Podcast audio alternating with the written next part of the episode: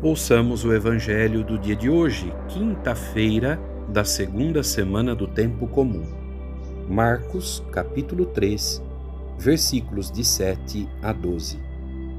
Naquele tempo, Jesus se retirou para a beira do mar junto com seus discípulos. Muita gente da Galiléia o seguia, e também muita gente da Judéia, de Jerusalém, da Idumeia, do outro lado do Jordão, dos territórios de Tiro e Sidônia. Foi até Jesus, porque tinham ouvido falar de tudo o que ele fazia.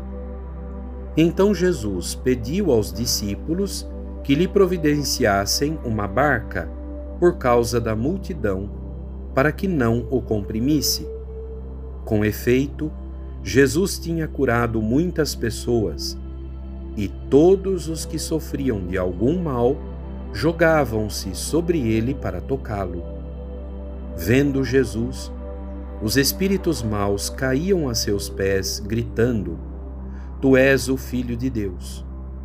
Mas Jesus ordenava severamente para não dizerem quem ele era.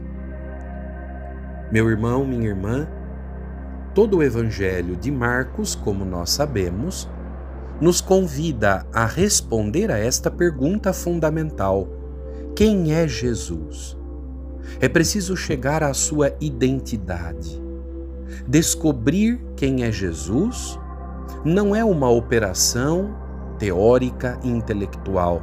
Nós não aprendemos nos livros, nas ciências deste mundo, mas aprendemos quem é Jesus apenas convivendo com Ele fazendo a experiência de seguir os passos dele, ouvir Sua palavra, conviver com Sua pessoa.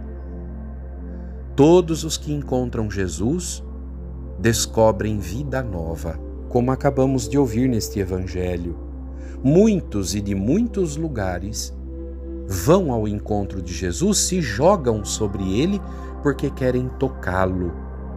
Ele cura ele regenera dos pecados, ele liberta do mal. Vamos descobrindo quem é Jesus em nossa vida.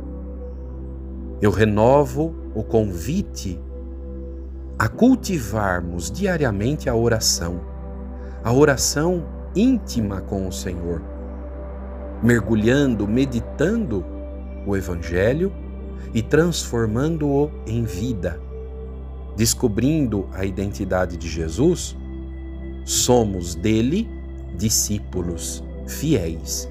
Somos dele missionários. Supliquemos a misericórdia do Senhor Jesus Cristo sobre todos nós, sobre as pessoas que pedem as orações da Igreja, especialmente neste tempo de tantos desafios que estamos enfrentando com esta pandemia, especialmente os doentes as pessoas tristes e desorientadas encontrem em Jesus Cristo vida nova e salvação. Louvado seja nosso Senhor Jesus Cristo, para sempre seja louvado. Amém.